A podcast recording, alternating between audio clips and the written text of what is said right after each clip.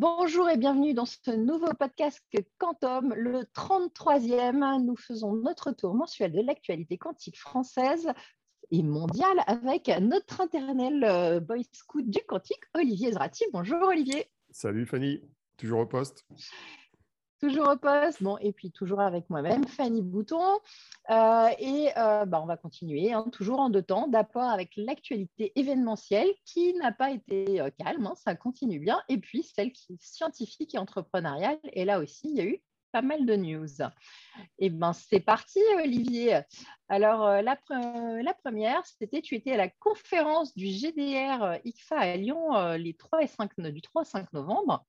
une des premières conférences dans la réalité, hein, avec des chercheurs du quantique en France. Ben, depuis le début du Covid. Tu as rencontré beaucoup de beau monde. Ça a parlé de quoi cette fameuse conférence? Bah, C'était une conférence très intéressante. Hein. C'est trois jours, donc c'est extrêmement dense. Euh, alors, qu'est-ce que c'est que le GDR-ICFA Peut-être préciser un petit peu, parce que c'est un acronyme que tout le monde ne connaît pas. Donc, c'est ce qu'on appelle un, c'est un groupement de recherche. Hein. c'est une entité qui est financée par le CNRS, euh, qui d'ailleurs a une durée de vie limitée, qui doit être renouvelée avec des, appels à projets. Et euh, ICFA, c'est en gros Quantum Engineering, Fundamental Aspects Applications. En gros, c'est le, tout ce qui est lié au quantique, et notamment avec ces, cas d'usage dans les cas classiques, hein, télécom, euh, il y a du sensing, il y a du calcul. En gros, c'est le groupement transversal du quantique, mais ce n'est pas le seul. Il y en a d'autres hein, au CNRS. Il y en a un sur le sensing, il me semble, dédié. Alors, ils avaient 180 participants, ce qui était quand même pas mal, mais dont 150 sur place et à Normal Supplion, que j'avais d'ailleurs visité au, mois de septembre, et euh, donc euh, sous la houlette notamment de Benjamin Huard, qui, pilote le laboratoire de physique quantique sur place. Et donc, toutes les équipes de l'ENS Lyon étaient mobilisées pour organiser cette opération, notamment avec Audrey Bienfait. Et c'est un format assez original parce qu'en fait, c'est un format qui mélange ce qu'on appelle les tutoriaux. Alors, les tutoriaux, c'est souvent fait par des, gens, des cadors, on va dire, hein, des, top chercheurs, euh, ou français ou, euh, ou internationaux, euh, des conférences, mmh et puis surtout des, présentations de doctorants ou de post-doc qui présentent leurs travaux. Et là où c'est pas inintéressant, c'est que souvent leurs travaux, ils sont présentés alors que les papiers scientifiques correspondants ne sont même pas publiés sur Archive, c'est-à-dire qu'il n'y a pas encore de papier. Donc, ça permet d'avoir en gros ah, une information un peu en avant-première voilà, sur des travaux de recherche. Donc, pour les gens qui cherchent un truc inédit, c'est sympa. après, le problème, c'est qu'il faut comprendre. Euh, et comme c'est euh, de la physique fondamentale dans pas mal de cas de figure, c'est loin d'être évident. En tout cas, c'était très intéressant. Et euh, bah, j'ai rencontré. Est-ce qu'il y, avait des travaux justement ou des chercheurs qui sortaient du lot? Est-ce que tu as vu quelque oui, chose Oui, alors même, c'est toujours pareil quand tu dois interpellé plus que d'autres? Ah oui, sachant que quand on sélectionne quelques-uns, ce que je vais faire, euh, évidemment, tu, vas vexer ceux que tu ne cites pas, vu qu'ils étaient euh, plusieurs dizaines à présenter leur poster. On n'a qu'une demi-heure normalement, et je sais ouais, ouais, on, dépasse, on la dépassera la demi-heure. donc, euh, en fait, en fait j'ai demandé aussi à Benjamin Huard de me donner des idées de, qu'est-ce qu'il fallait mettre en avant. Alors, il y avait des, choses intéressantes, mais vraiment très pointues. Hein. par exemple, des, chercheurs comme Léo Balambois du, du CEA à Saclay, euh, qui travaille sur la détection de spin euh, par fluorescence avec des, compteurs de photons. Bon, voilà, euh, ben, il se trouve que ça, c'est intéressant pour du calcul quantique ou pour la, métrologie quantique, pour faire de la mesure de précision. Et puis, dans le même ordre d'idée, il y a un certain Antoine Essig, que j'ai trouvé brillant et très bon présentateur, qui est lui-même du laboratoire de physique donc de Normal Sup Lyon, euh, qui présentait un, autre truc sur la mesure de photons. Alors, ce qu'on appelle la mesure de photon number en physique quantique, c'est une technique de mesure qui consiste à mesurer le nombre de photons qui sont euh, additionnés les uns sur les autres euh, émis par une source quelle qu'elle soit. Et il se trouve que dans pas mal de cas d'application, notamment dans le calcul quantique, c'est important de compter les photons qui sortent d'un objet quantique. Et qui, d'ailleurs, au passage, battait un record dans les expériences qui ont été faites de mesures quantiques multiplexées, donc ce qui peut être utile dans pas mal de cas d'usage. Alors, j'ai rencontré aussi quelqu'un qui m'intriguait pas mal, qui s'appelle Élie Gouzien, qui travaille avec Nicolas Sangouard au CEA à Saclay et qui présentait un mmh papier en cours de préparation qui fait écho à un papier qu'on a dû traiter dans un des épisodes précédents, alors qui, ces fameux papiers sur des résolutions de, problèmes de, cryptographie, comme l'algorithme de Shor euh, qu'on avait évoqué la dernière fois, avec des ressources moins importantes que euh, celles qui sont évoquées dans les papiers euh, qui correspondent à l'état de l'art. Et là, ils se sont intéressés à, la résolution de, de problèmes de ce type-là, notamment ce qu'on appelle les clés elliptiques, mais avec des qubits de chat les fameux qubits. les fameux. Les fameux qubits de chat d'Alice and Bob. D'Alice Bob, que Mazir Miraimi, dans un décode quantum récent, a bien décrit. Et donc, ils ont abouti au fait qu'il fallait à peu près 125 000 qubits de chat pour, avec un algorithme un peu optimisé, pour, et sans mémoire quantique additionnelle comme pour l'autre algo qu'ils avaient fait, pour casser ces, ces clés. Et bon, ça montrait l'avantage des, des, qubits de chat euh, par rapport aux qubits supraconducteurs classiques, où il aurait fallu peut-être, je sais pas, 10 ou 20 millions de qubits pour faire la même chose. Alors, modulo le fait que, pour l'instant, on a à peine deux qubits de chat qui doivent marcher, mais c'est un algo intéressant. J'ai rencontré aussi euh, euh, une chercheuse de TRT et de, Thales TRT et du CNRS que j'avais déjà rencontré déjà il y a deux ou trois ans, qui s'appelle Daniela Markovic, et qui à l'origine a fait sa thèse sur les qubits supraconducteurs, qui ensuite s'est mise à travailler avec Julie Grolier qui est spécialisé euh, chez Thales, non pas en physique quantique, mais plutôt en ce qu'on appelle en réseau neuromorphique et en memory store, donc plutôt des techniques de réseau de mhm. neurones. Et en fait, elle présentait un, concept d'architecture de réseau de neurones à base de qubits supraconducteurs. Donc, c'était, on peut considérer que c'est, d'un point de vue de l'innovation, c'est un mash-up de deux techniques différentes qui souvent sont complètement disjointes. D'un côté, les réseaux de neurones, de l'autre côté, les qubits supraconducteurs. Et elle a montré qu'en combinant les deux avec des, composants spécialisés, on pouvait potentiellement créer des réseaux de neurones qui s'entraîneraient plus rapidement que les systèmes classiques. Puis il y a un troisième. c'est marrant euh, d'ailleurs cette évolution. C'est marrant hein, l'évolution, mais c'est intéressant de voir que euh, justement au début on disait euh, oui l'ordinateur quantique ce ne sera pas forcément pour faire une super IA, mais par contre on voit vraiment de plus en plus d'usages qui se rapprochent de l'intelligence artificielle sur des, des, sujets spécifiques.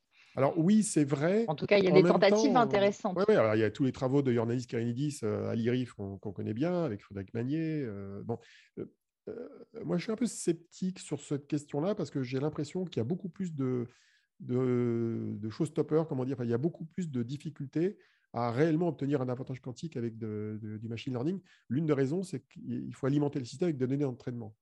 Et la, plus on doit alimenter un ordinateur quantique avec des données, plus c'est lent.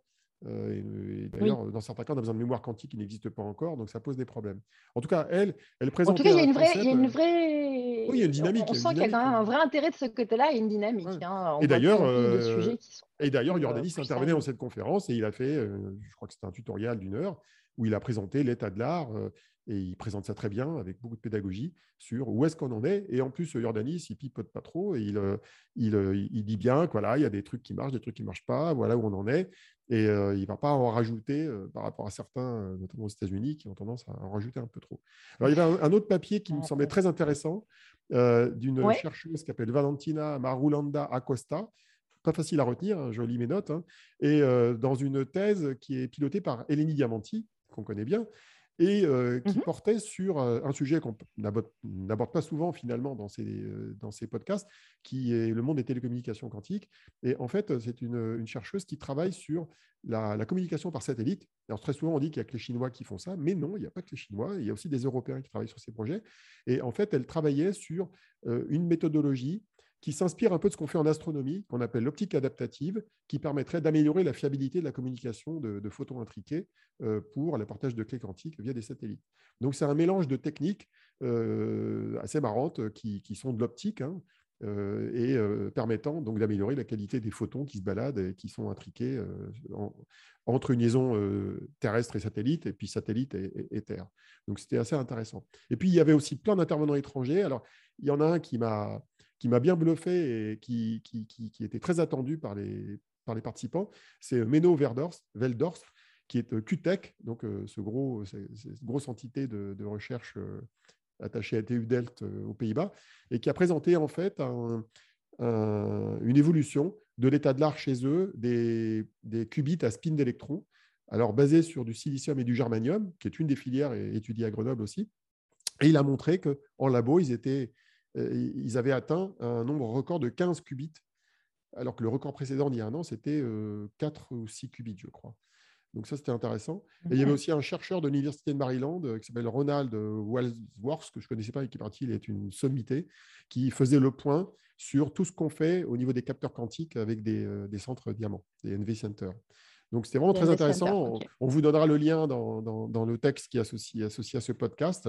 Qui permet de retrouver la liste des posters, le, le, book qui a été publié à l'occasion de la conférence. Et dernier point que je voudrais citer, c'est que le GDR-ICFA, mmh qui a été très très longtemps dirigé, je crois quasiment depuis sa création en 2011, par Sébastien Tanzili du CNRS, qui maintenant a des responsabilités de coordination de, des actions quantiques du CNRS et qui de ce fait ne pouvait pas être au four ou au moulin, eh bien, c'est une chercheuse de, du laboratoire Charles Coulon de Montpellier, spécialiste des sources de photons à base de silicium, qui a pris le relais. Elle s'appelle Anaïs Dréau. C'est une star in the making, on va dire. Et je pense qu'on entendra parler d'elle et il faudra peut-être qu'un jour on, la, on la rencontre. D'autant plus que sa spécialité est intéressante parce que c'est, elle travaille sur des technologies qui sont un peu dans le même registre que celles de Candela, mais pas forcément sur les mêmes, par rapport aux mêmes besoins. Elle va générer des, photons, mais avec des caractéristiques différentes de ce que Candela génère de son côté à Palaiso. Quoi. Voilà. Ok, ok. Alors, dans les prochains événements qui arrivent internationaux, il y aura la grande conférence Q2B, euh, le K2B en français, qui, qui, qui, a lieu du 7 au 9 décembre, hein, c'est très bientôt. Euh, est-ce qu'elle a l'air assez importante, cette euh, conférence? Est-ce que tu peux nous dire pourquoi? Oui, bah en fait, je la suis depuis pas mal d'années. Je crois que depuis 2018, je ne sais pas en quelle année elle a été créée, mais enfin, ou 2018 ou 2019. et c'est une grande conférence. Alors, qui est classique des conférences qui sont plutôt ouvertes aux vendors, comme on dit. Donc, ce sont plutôt des interventions des, techos, des, grands fournisseurs. Donc, tu vas retrouver du IBM, du Google, du D-Wave, euh, IonQ, etc. Mais néanmoins, euh, les conférences sont d'un très bon niveau technique. Ce pas des conférences marketing, c'est des conférences techniques plutôt avec les vendors. Et euh, de temps en temps, il y a des, des, intervenants français. Et cette année, il y en aura quand même quelques-uns, issus de la France en tout cas. Il y a Jean-François Bobier, qu'on connaît bien, qui est analyste au BCG à Paris, qui interviendra, donc j'imagine, pour parler de perspectives de marché. Il y a Robert Marino, euh, qui est le CEO de Qubit Pharmaceutical, qui interviendra. Et puis mhm. Loïc Henriet euh, et euh, Georges-Olivier Raymond, les inévitables et inénarrables de la startup Pascal. Et puis, bon, tout ça mélangé à, des John, comme John Martinis, John Preskill, Simone Severini, qui est un des patrons, de, un des patrons du quantique chez Amazon. Donc, c'est du beau monde. Me s'il ne devrait pas y aller un jour. Euh, euh, alors, je ne sais même plus où c'est, je, je, crois que c'est en Californie, dans la Silicon Valley, mais, euh, mais c'est une conférence importante. Alors, en général, on peut récupérer les contenus après coup. Hein. ils publient les vidéos, les slides. Moi, j'ai récupéré tout le temps les, versions précédentes. je, me mets, au parfum de ce qui est dit. Et comme John Preskill, en plus, il a un compte Twitter, je suis ce qu'il raconte par ce biais-là. C'est dans cette conf qu'avait été présentée, enfin, évoquée la stratégie euh, de qubits de chat d'Amazon l'année dernière. Donc c'est intéressant. Ok, ok. Bon, bah écoute, on a hâte que tu nous racontes tout cela le mois prochain et que tu nous fasses une synthèse. Euh, et sinon, bah, tu continues ton roadshow en région. Hein. Tu t'es bien baladé là euh, depuis septembre on, voit que tu es bien content que le Covid te fiche la paix. Ah oui, c'est sûr. le Covid est encore là, malheureusement. En plus, j'ai ma troisième dose. Oui, mais toi, voilà, toi, es... Mais, mais, euh, mais voilà, les, les, événements ayant repris, tu t'es bien baladé et tu continues, et plutôt en bonne compagnie. Donc euh, là, euh, Toulouse, Strasbourg, Bordeaux. Eh oui, eh oui, donc euh, d'ici Noël, en plus je vais à Lille, mais pour un client, donc ça je ne peux pas en parler publiquement. Euh, donc oui, j'ai quatre déplacements en région. Euh, donc bah, à la fin de la semaine, si notre podcast est diffusé à temps, donc le 26 novembre, Le Point organise une conférence qui s'appelle Futurapolis. Et le thème de cette conférence, c'est le lien entre l'innovation technologique, le changement climatique et les, questions de mobilisation politique et citoyenne. Et il se trouve qu'il euh, Guillaume Gralet, qui, est un, des journalistes du Point qu'on connaît bien, il a proposé d'organiser une table ronde sur le, quantique euh, pour euh, le faire autour de ces thèmes-là. Et donc, ce n'est pas par hasard qu'on va y trouver, en plus de moi-même, Alexia Ofev, qui va évidemment parler d'énergétique, du calcul quantique et des technologies quantiques, qui est un sujet très important de ce point de vue-là, et ainsi qu'Eleni Yamanti, qui pourra aussi parler de télécommunications quantiques, qui est un sujet dont on ne parle pas assez d'ailleurs en général, on parle toujours trop de calcul et pas assez de télécom. Donc, ça sera un, mmh premier point. Alors, Strasbourg, j'y vais le 6 décembre, c'est juste euh, quelques, quelques jours après. Et dans un événement, oui, c'est un événement qui est organisé par l'INSA de Strasbourg. Alors, c'est en liaison avec les équipes de, recherche quantique locales, notamment celle de Shannon Whitlock, qui, à Strasbourg, est un spécialiste des atomes froids. Alors, il est moins connu que Antoine Brouès, euh, et que l'équipe de Pascal donc, à Palaiso. Mais bon, il y a une petite équipe là-bas qui travaille là-dessus. Et je ne sais pas s'ils sont concurrents, je le saurai peut-être un peu plus en parlant avec eux. Mais bon, c'est intéressant de voir ce qu'ils font. Et je vais y intervenir pour présenter mon livre, en fait, et sous la forme d'une interview par une enseignante de haut calibre qui est spécialisée dans le quantum machine learning à l'INSA, qui s'appelle Kautar Benhamid. Et il y aura ensuite des panels qui permettront de discuter sur les qubits et puis sur les actions quantiques dans, dans, la région Grand Est. Donc ça, c'est ouvert au public. Alors, je crois qu'en plus, ils ont commandé 50 livres de mon bouquin en anglais et ils vont les mmh. offrir aux 50 premiers inscrits, donc les bouquins. Et puis la dernière conférence, c'est à Bordeaux les 9 et 10 décembre avec Elélie Yamanti, rebelote. nous intervenons tous les deux dans une conférence qui s'appelle Naya A, c'est un peu compliqué à retenir.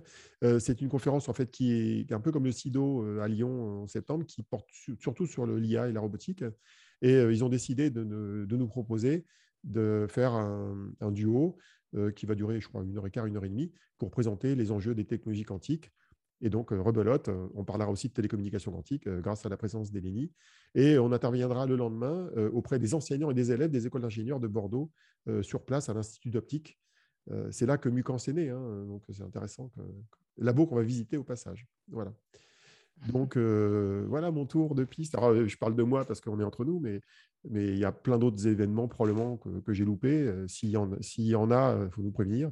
Oui, n'hésitez pas à nous dire hein, dans les commentaires si on a des choses à rajouter. Mais bon, euh, en tout cas, on essaye de parler de tout ce qu'on voit passer sur le sujet. Euh, et d'ailleurs, pour info, l'usine digitale publie un condensé hebdomadaire maintenant de l'actualité quantique en France et on vous fournira le lien aussi sous le podcast. Euh, ça, c'est assez frais. D'ailleurs, vous retrouvez des redondances entre ce qu'on fait nous dans notre podcast et, cette, ce condensé hebdomadaire, et pour cause, puisque on est un petit groupe avec Christophe Jurzac, Neil Abrou, qui coordonne la stratégie quantique, qui, et quelques chercheurs qui alimentent en fait euh, l'équipe de l'usine digitale euh, pour euh, créer cette, cette newsletter. Et d'ailleurs, je lance un appel au peuple. je crois que Neil Abrou a sollicité pas mal de chercheurs de, des trois grands organismes, hein, INRIA, CNRS et CEA. Donc, quand vous avez des news, quand vous voulez faire parler de vous, bah, n'hésitez pas à évoquer la publication d'un article, une intervention d'une conférence, la création d'une start-up, pourquoi pas Envoyez-nous les infos et on les retraque, ça passe vers l'usine digitale. Si vous n'avez pas d'attaché de presse, nous pensez, pensez, à communiquer en tout cas vos infos. Euh, et puis, eh ben, écoute, maintenant, on va passer à l'actualité scientifique. On a fait le tour des événements. Euh, et on va passer à Alexis Offel de l'Institut Néel du CNRS à Grenoble qui propose le lancement d'une initiative sur l'énergétique des technologies quantiques. Euh, elle explique dans un papier euh, en préprint Quantum Technology Need Quantum Energy Initiative. Euh, en quoi c'est important, Olivier, ce, papier Ce n'est pas la première fois qu'on en parle, hein, je pense, dans ce podcast. Et puis, comme je, collabore avec Alexia sur pas mal de, points autour de cette question, c'est un peu récurrent. En fait, jusqu'à présent, la, la, question de l'énergétique était traitée de manière extrêmement sporadique et, je dirais pas très sérieusement, à la fois par les gens qui créent des qubits, par les grands fournisseurs, même par certains chercheurs. Et on est en train de se rendre compte, quand on regarde de près la question, qu'il bah, n'est peut-être pas inutile, contrairement à ce qui a pu se passer dans d'autres technologies numériques, de se poser la question de la, consommation d'énergie au moment où on conçoit les systèmes, plutôt qu'après coup, quand on se met à les déployer. Donc, la prise mmh en compte de, cette dimension énergétique, surtout en ce moment avec toutes les questions qui se posent sur le réchauffement planétaire, c'est quand même un, enjeu sociétal incontournable.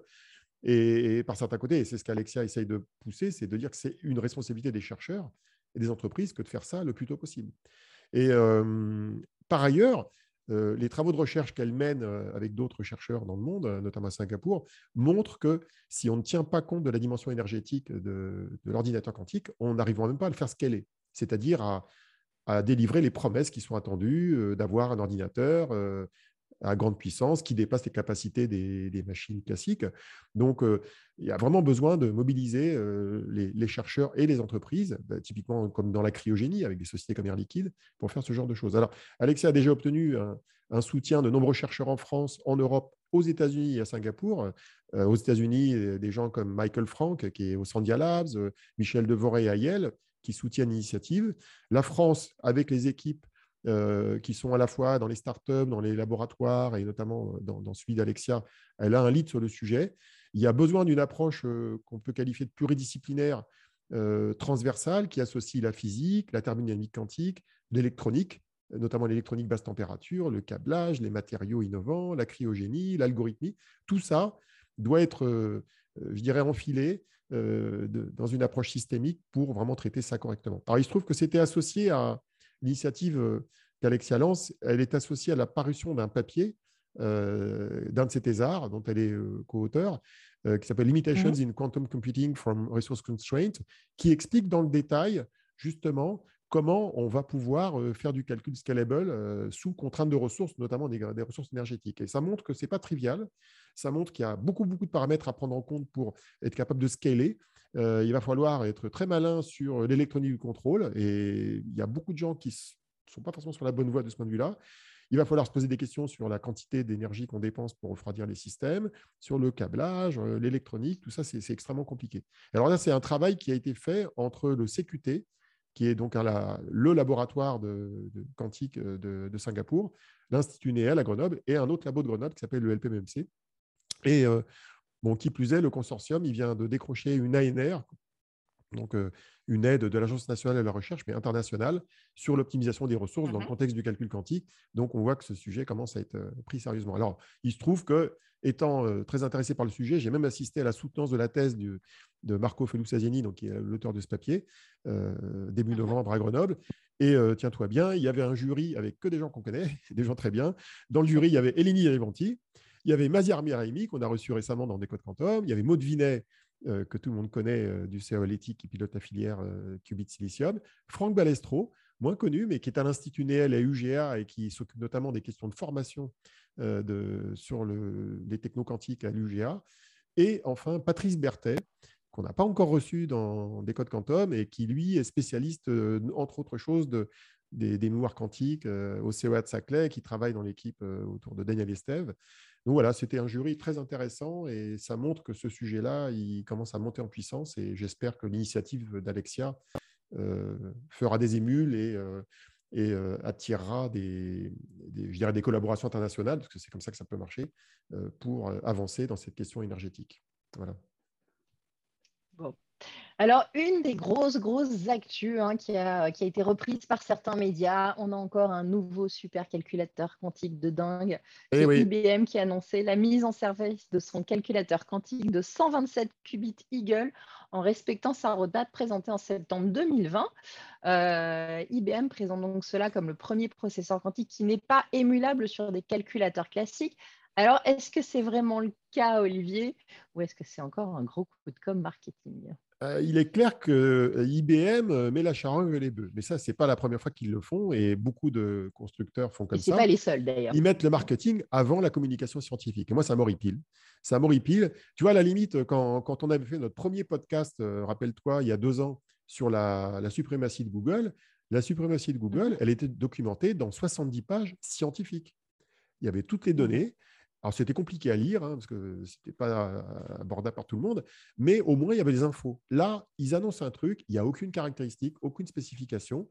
Euh, on ne connaît pas la qualité des qubits, on ne sait pas combien de temps ils sont. On sait à peu près combien de temps ils sont stables, mais on ne connaît pas leur qualité. Et euh, c'est assez perturbant parce que ce n'est pas du tout une approche scientifique de, de, communication. Alors, ils ont dévoilé en petits morceaux ce qu'il y avait dans leur processeur. Ils ont dit que le processeur était multicouche. Bon, alors, ils ne sont pas les seuls à faire ça. Hein. OQC euh, en Angleterre, qui d'ailleurs a aussi lancé un processeur sans même donner le nombre de qubits là, en juillet dernier, euh, fonctionne aussi de la même manière. L'intérêt, c'est que ça permet d'avoir une circuiterie de contrôle des qubits, notamment la partie qui envoie les micro-ondes, qui est isolée, euh, enfin, qui est, verticalement positionnée au-dessus des qubits au lieu d'être latéralement. Donc, ça permet de simplifier notamment la topologie et la connectivité des qubits entre eux. Il n'est pas impossible que ça puisse permettre de les isoler euh, plus correctement les uns euh, vis-à-vis des autres. Alors, ils ont annoncé aussi, mmh mais comme Google le fait déjà dans Sycamore, qui multiplexait euh, la lecture de l'état du qubit par, par bloc de 8 qubits, ce qui fait qu'en fait, en gros, ils utilisent un câble qui descend, un câble qui remonte pour, 8 qubits à la fois, parce qu'ils font du, multiplexage en fréquence. Alors, tant qu'on n'a pas de résultats scientifiques documentés sur le, quantum volume, qui est le métrique d'IBM pour mesurer la performance, qui permettrait de savoir combien de qubits réellement fonctionnent dans les 127, on ne peut rien dire. D'ailleurs, euh, pour ce qui est de l'impossibilité d'émulation sur une machine classique, ce sera jusqu'à ce que Xavier Vintal, qu'on avait reçu il y a quelque temps, euh, du, CEA, euh, du CEA à Grenoble, montre qu'on peut l'émuler, comme pour Google Sycamore, avec son algorithme qui tient compte du bruit qu'il y a dans les qubits et qui utilise une technique de compression. Bon, voilà. Alors, par contre, IBM, ils ont présenté un truc marrant, alors qui est encore pire que les 127 qubits de, de Eagle.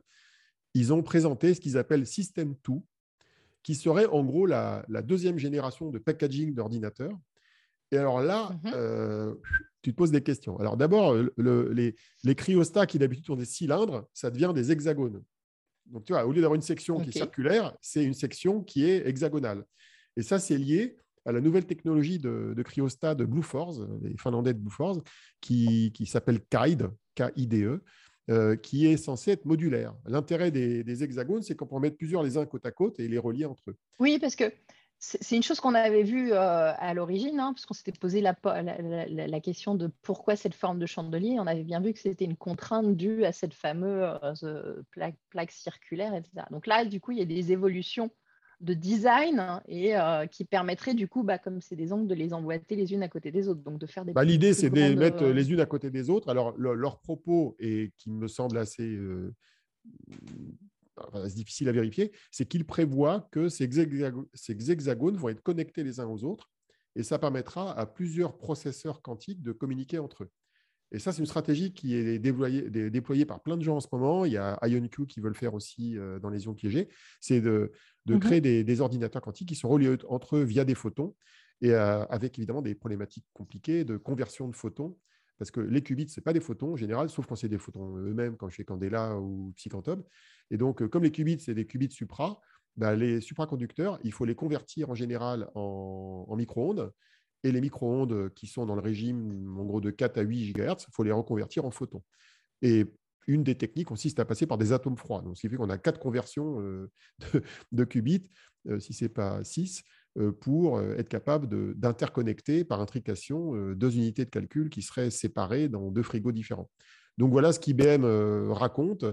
J'attends de voir, évidemment. Mais en tout cas, les 127 qubits, IBM survend très certainement ce qu'ils ont sorti il est assez probable que la fiabilité de ces qubits soit pas extraordinaire. Ce serait déjà bien si elle était au moins au niveau des 28 qubits euh, qui sont en production en Allemagne, par exemple. Ce serait euh, un peu moins bien si c'était le niveau des 65 qubits qui était sorti l'année dernière, qui était de moins bon niveau, parce qu'en fait, plus ils augmentent le nombre de qubits, en général, plus la qualité baisse. Si c'est entre les deux, c'est pas mal, mais ça n'augmentera pas le quantum volume. Hein. C'est-à-dire qu'ils auront toujours. Euh, il faut savoir qu'IBM, c'est complètement paradoxal. Aujourd'hui, ils ont des machines de 28 et 65 qubits et quand on fait un quantum volume sur les machines d'IBM, on ne dépasse pas 7 qubits. C'est-à-dire qu'on ne mhm. peut pas utiliser concrètement plus de 7 qubits pour faire un truc correct. Quoi. Donc, c'est, c'est quand même gênant. Quoi. Donc, si tu passes de 65 à 127 et que tu passes en fait de 7 à 8 qubits utilisables, tu te dis bah, il ferait peut-être mieux d'en rajouter moins et d'améliorer la qualité euh, autrement. Quoi. donc, c'est, euh, voilà, il y a beaucoup de com. Il y a encore, il y a encore du boulot. Euh, on continue avec les chercheurs chinois qui, eux, font du bruit. On sait que c'est pas bon le bruit pour, euh, pour les ordinateurs quantiques. Oui, oui, c'est vrai. Euh, alors, avec des records dans les qubits, aussi bien dans les supraconducteurs, 66 qubits qu'avec des qubits photons jusqu'à 114 bos en boson sampling. comment on peut évaluer tout ça? Je crois qu'on l'avait déjà fait. Mais alors, ce qui est assez marrant, c'est que les, les Chinois, comme n'importe quel chercheur dans le monde, ils communiquent toujours en deux temps. Ils publient d'abord un papier sur Archive, genre au mois de juin, et puis, euh, le mmh papier se retrouve publié après dans PRX, PRL ou euh, Nature, parfois Nature Communications.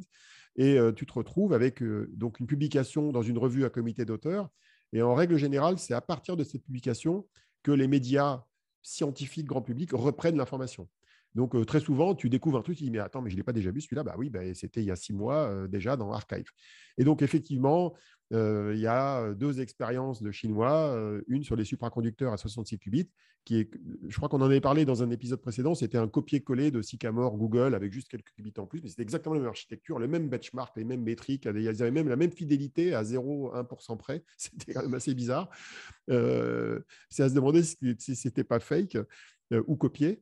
Et puis, sur les qubits photons, là, c'était plus intéressant parce qu'en fait, ils ont montré que ils étaient capables, dans des circonstances très particulières, d'avoir de, plus de 100 photons dans un échantillonneur qu'on appelle un, système d'échantillonnage de, de, boson, qui est un système en gros mmh qui permet de mélanger des photons de manière aléatoire et faire un truc qui n'est pas possible à reproduire sur une machine classique.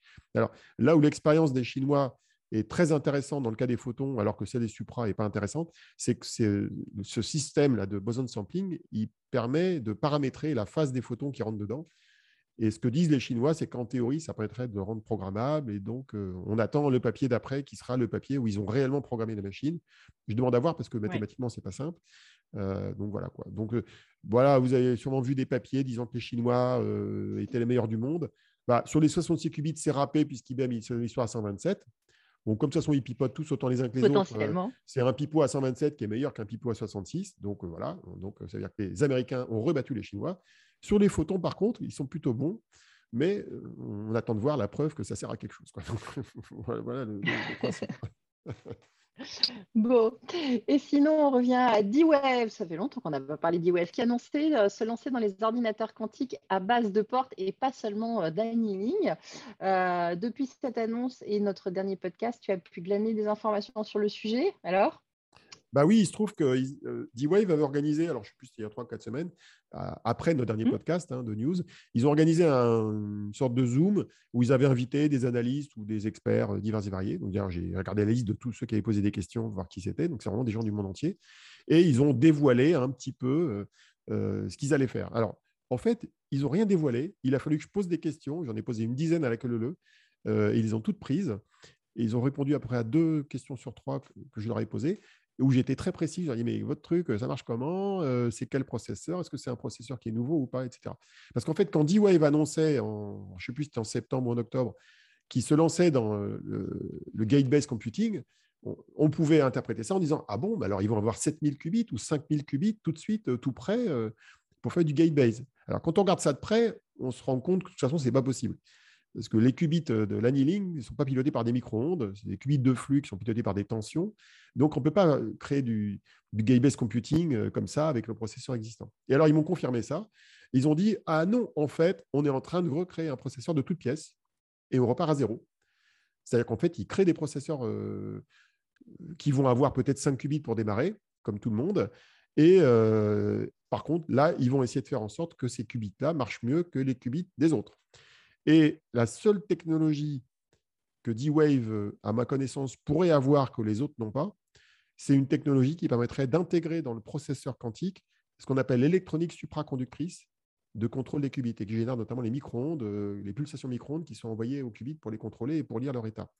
Et donc, si effectivement euh, D-Wave se met à faire ça, c'est un game changer parce que c'est probablement un des éléments qui permettrait théoriquement de faire scaler l'ordinateur quantique à base de qubits supra. Mais à part ça, je ne vois pas trop l'intérêt euh, pour Device de faire ça. En plus, les qubits de flux, ce n'est pas forcément ce qu'il y a de mieux, euh, même si aujourd'hui on entend parler des fluxonium, qui est une, variante de qubits de flux qui, qui, a donné lieu à pas mal de papiers publiés, euh, notamment à Harvard, il me semble, entre autres. Et donc, mmh voilà, c'est un truc à suivre de près parce que D-Wave, c'est quand même pas des perdreaux. Hein. Ils existent depuis 22 ans. Ils, sont bien, ils sont bien débrouillés. Hein. Bah, ils se débrouillent, ils, vendent des machines, ils vendent des machines, pas en grand nombre, ils les, ils les, vendent surtout dans le cloud. Ils ont beaucoup d'études de cas. la plupart des physiciens considèrent que ce n'est pas du quantique, qu'il n'y a pas, pas d'avantage quantique. Enfin, en gros, si, quand on regarde des études de cas publiées par D-Wave, notamment celles qui sont sur la dernière machine de l'année dernière là, de, de 5000 qubits, paradoxalement, c'est peut-être pas quantique, mais c'est, euh, ce sont les études de cas qui sont les plus proches de l'avantage quantique par rapport à toutes celles qui sont publiées aujourd'hui. Avec 2000 euh, à 5000 qubits, euh, qui sont des qubits particuliers pour du recuit quantique, ce sont les plus proches en fait en pratique. Hein. Je ne pense pas qu'il ait atteint vraiment, même si dans certains cas, il dit oui, on a atteint un avantage quantique, mais en gros, ils en sont assez proches dans certains cas d'usage extrêmement précis. Eh bien, écoute, on va suivre tout ça. On va passer à l'actualité entrepreneuriale parce qu'il y a encore euh, quelques petites annonces qui sont tombées. Alors, euh, Candela qui a annoncé euh, finalement sa levée de fonds de 15 millions d'euros. c'est la seconde la plus importante en France dans le domaine après celle de Pascal en début d'année. Est-ce que c'est un bon signe? Bah, c'est un bon signe, oui, parce que quand on a des startups françaises qui lèvent des fonds, bah, c'est mieux qu'elles ne levaient pas. C'est évident. Quoi. Donc, le, Candela, alors ce, qui est, ce, qui est, assez intéressant, c'est que Candela, historiquement, c'est une entreprise qui est positionnée sur les, sources de photons uniques. qui s'appuie sur les travaux de Pascal Senelard depuis près de 20 ans, depuis sa thèse. Et, donc, c'est une valorisation de travail du CNRS, hein, fondamentalement. Et il se trouve que depuis un an, Candela a décidé d'aller dans le calcul quantique. Et c'est ça qui leur a permis de lever ces 15 millions. C'est cette perspective de faire du calcul quantique avec des photons qui a attiré les investisseurs. Alors, il faut savoir que l'une des particularités de ce Il y a qui comme, investisseur, il y a qui comme investisseur là-dedans? Bah, Il y a Omnes Capital, euh, qui est un fonds français généraliste. Ce n'est pas le seul généraliste qui est dans des startups euh, quantiques. Il y a Elaya et Brega qui, qui sont, je crois, tous les deux dans Alice and Bob. Hein. Euh, il y a mmh Cantonation. Bon, eux, ils sont incontournables sur un projet sur deux. Si oui, dès qu'il y a une startup. Quasiment, à part Alice and Bob et quelques-uns, ils sont partout. Il y a BPI. Et puis, il y a l'AID que tu connais bien. Exactement, l'agence Innovation Défense qui a investi, hein, comme pour Pascal d'ailleurs. Oui, oui, alors euh, justement. Ils, sont présents, ils sont, c'est un vrai sujet euh, sur ce qui est pour, pour le, quantique. Hein, on voit bien qu'ils s'y intéressent et qu'ils suivent de près ces startups. Mais est-ce que euh, pour toi, ça correspond à une sorte de, de, fonds souverain? Tu verrais ça comme comment ça? C'est un, moyen de, un moyen de protéger nos startups, d'avoir des, des, fonds de la défense impliqués là-dedans?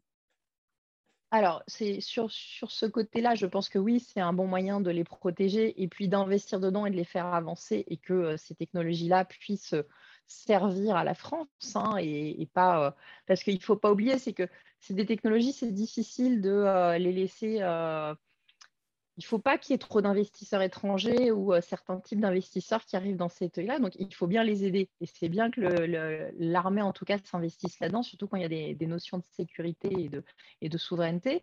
Et puis, l'intérêt de l'Agence Innovation et Défense aussi, c'est d'être capable de trouver maintenant des projets qui viennent du domaine public, euh, et qui sont fonctionnels et qui réussissent à vivre du domaine public, euh, du, monde civil, mais qui peuvent aussi avoir une branche euh, financée par l'armée. Et si l'armée devait se engager un moment ou un autre, ça ne va pas couler non plus la start-up. Et ça, c'est hyper intéressant et c'est une bonne méthode d'action commune euh, sans mettre en danger des startups aussi, parce que c'est vrai qu'il y a certaines startups qui se créent que pour l'armée, et, mais du coup, euh, si le projet n'aboutissait pas ou que le POC se faisait pas, bah, la startup elle mourrait quoi. Et là, là vraiment, il y a cette possibilité là d'aller jusqu'au bout. Donc quand même, ça ouvre la possibilité aussi que le ministère des Armées soit client euh, potentiel de ce genre de start-up. On peut espérer quand même. Exactement. Mmh, ah bah, faut espérer, mmh, oui. Non, non, il y, y, a des vrais enjeux. D'accord. Donc, euh, donc euh, l'équipe de Valérie Anguiez, Nicolo euh, Somachi et Pascal Sonella va pouvoir avancer, recruter. D'ailleurs, je pense qu'avec 15 millions d'euros, ils vont pouvoir recruter. oui. Je pense que là, la chasse est ouverte pour les photoniciens et les ingénieurs. ils recrutent même des gens dans le logiciel, hein, il faut savoir. Hein. Le problème, c'est est-ce qu'il y a assez de, de, de, gens formés pour rentrer dans toutes ces startups. On en a parlé dans, les, dans le Décode Quantum sur K-Labs qui sortira bientôt. Et, et, et c'est un vrai, bah, tu sais d'où viennent, tu sais d'où viennent une partie des, chercheurs de Candela? Ils viennent du laboratoire de Pascal Sénélar au C2N. Ça l'embête beaucoup parce que ça déplume son labo. Et donc, euh, bah oui, et ça déplume les potentiels futurs enseignants ou chercheurs aussi s'ils se barrent. Et voilà, donc c'est heureusement, ce n'est pas, que ça. Il, y a, il faut savoir que nos startups françaises, elles arrivent aussi à recruter des chercheurs à l'étranger dans certains cas de figure. Euh, oui, il y a des... Et on a vu que euh, la France attirait pas mal les chercheurs étrangers d'ailleurs. C'est plutôt un bon signe, euh, mais c'est vrai qu'il y avait des efforts à faire en formation et ça sera un sujet qu'on traitera peut-être un jour hein, plus en profondeur là, dans, dans, nos, podcasts en général. Il faudra qu'un jour on en fasse un que sur la formation. C'est intéressant de creuser ça. Tout à fait. Allez, on va continuer avec la start-up américaine euh, QA qui lève 17 millions et annonce un calculateur quantique de 256 qubits. Bah alors, c'est mieux qu'IBM ou? Alors, en fait, ça, ça correspond à, une performance qui avait été euh, présentée dès l'été euh, par des chercheurs de Harvard. Alors, c'est l'équipe de Mike, Michael Lukin, qui est très connu euh, comme loup blanc là-bas. Et en fait, c'est des équipes qui travaillent sur les atomes froids. En gros, c'est des concurrents dans la recherche d'Antoine Brouwes à l'IOGS. Et il mmh s'agit d'un donc d'un ordinateur quantique à atomes froids. Alors là, ce qui est assez curieux, c'est que le, le projet de Harvard est donc devenu une start-up et euh, c'est ISO. C'est-à-dire qu'en gros, euh, le truc de labo qui marche à 256 qubits, d'ailleurs, je ne sais plus trop si c'est en mode émulation ou en mode gate-base, ça devient le produit de la boîte. Quoi. Ça devient le produit de la start-up. Donc, euh, en gros, c'est quasiment l'équivalent de Pascal. Pascal, en fait, aujourd'hui, ils annoncent qu'ils vont avoir une machine à 100 qubits mais ils ont de quoi faire 200. Mhm. Ils ont déjà fait un papier à 196 qubits. Potentiellement, ils pourraient aller jusqu'à 750, 1000, euh, avec, disons, l'ensemble des technologies qu'ils ont assemblées pour créer cette solution. Donc voilà, on a, deux. Ce pas les seuls concurrents. Il y a aussi Atom Computing et Colcanta aux États-Unis. Donc finalement, Pascal se retrouve avec trois concurrents américains au lieu de deux, sur des technologies assez voisines. Mais Pascal a un petit peu d'antériorité de ce côté-là, en tout cas par rapport à QRA. Peut-être moins par rapport, à Colcanta. Et Colcanta, en plus, travaille pour le Pentagone et la DARPA, je crois. Donc, oui, bon, ça crée une concurrence assez forte. Alors, ce pas les mêmes qubits que ceux d'IBM. Si c'est de ah la simulation quantique, euh, ce n'est pas tout à fait la même chose.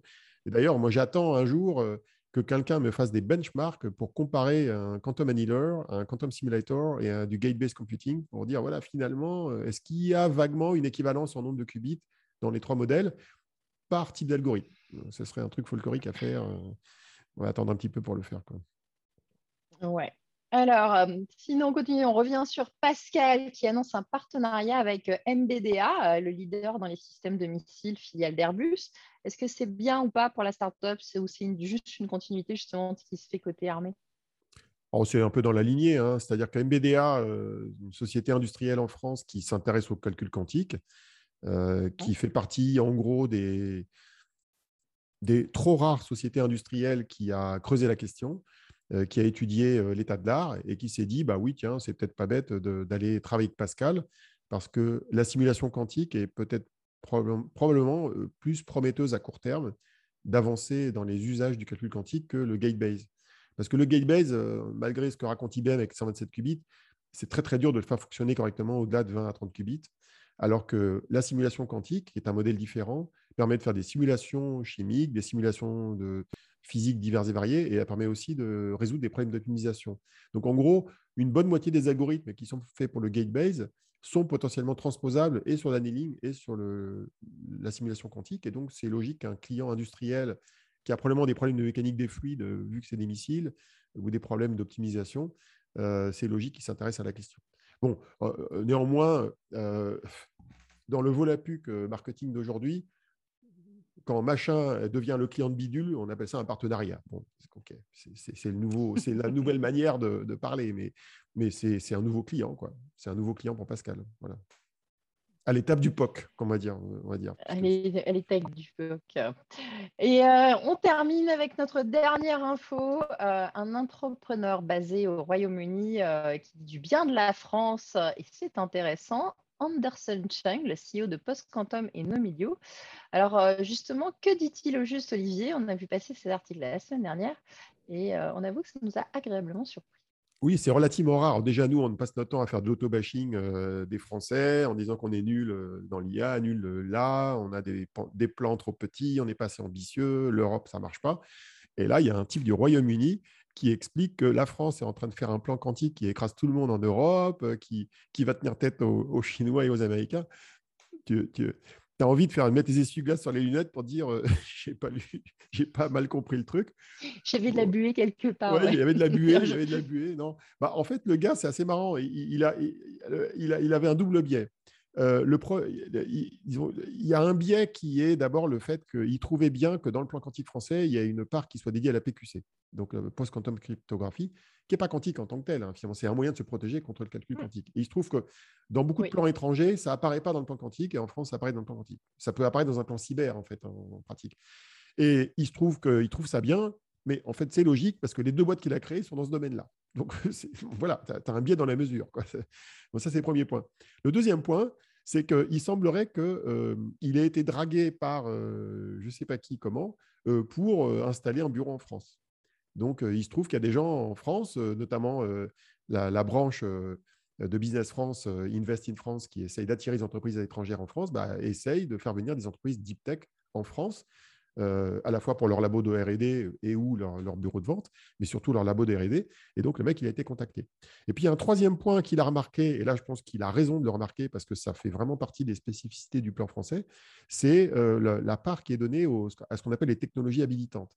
C'est-à-dire pour faire en sorte que l'investissement euh, en recherche et industriel qui va être consenti par l'argent public dans ce plan et des débouchés sur les technologies habilitantes. Et ces technologies habilitantes, qui peuvent être de la cryogénie, du câblage, de l'électronique basse température, un peu tout ce qu'on a évoqué d'ailleurs au sujet d'énergie, eh bien, ces technologies, ou les lasers, hein, même des lasers très pointus, toutes ces technologies, elles vont servir à la fois d'outillage pour la, la, seconde révolution quantique dont on a besoin dans le cadre du plan quantique, mais elles peuvent servir à d'autres industries.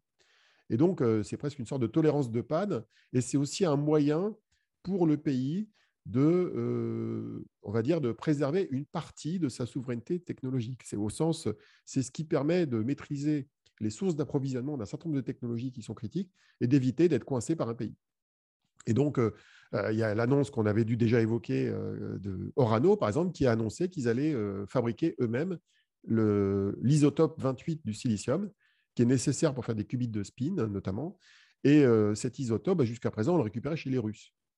Donc, le fait qu'on annonce qu'on cherche à obtenir l'indépendance technologique sur des technologies clés comme ça, c'est intéressant. Et c'est ce que relevait l'auteur de cet article. Mais enfin, je pense qu'il était surtout motivé par la PQC. Donc, euh, voilà, il était biaisé, le gars. faut toujours, quand quelqu'un dit du bien de quelqu'un, il faut essayer de comprendre pourquoi. Il y a, toujours une raison, en fait.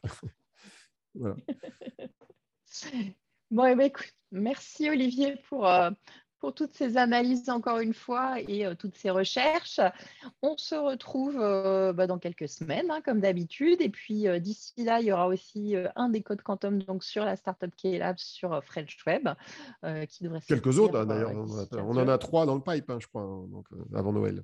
Ah, oui, avant Noël, oui, il y en aura encore mm. quelques-unes, mais mm. on ne les a pas toutes enregistrées. et, puis, et puis voilà. Donc d'ici là, portez-vous bien. Pensez à faire votre troisième dose si vous avez l'occasion. Euh, ça commence à, démarrer et euh, c'est peut-être le bon moment de le faire avant les fêtes de Noël. Pas euh, subir. Ah, moi, j'ai réussi à le faire, mais j'ai dû, hacker, dû hacker le système pour le faire. Hein, parce que n'y avais pas droit. moi, je vais commencer à y réfléchir avant de partir au CES et aux États-Unis. Oui, c'est une bonne chose. Pour le grand retour du Consumer Electronic Show. Il vaut mieux pas tomber malade aux États-Unis. Hein. Ce n'est pas les mêmes tarifs qu'en France pour se faire soigner. À très vite. Merci beaucoup. Bye bye Fanny. à la prochaine.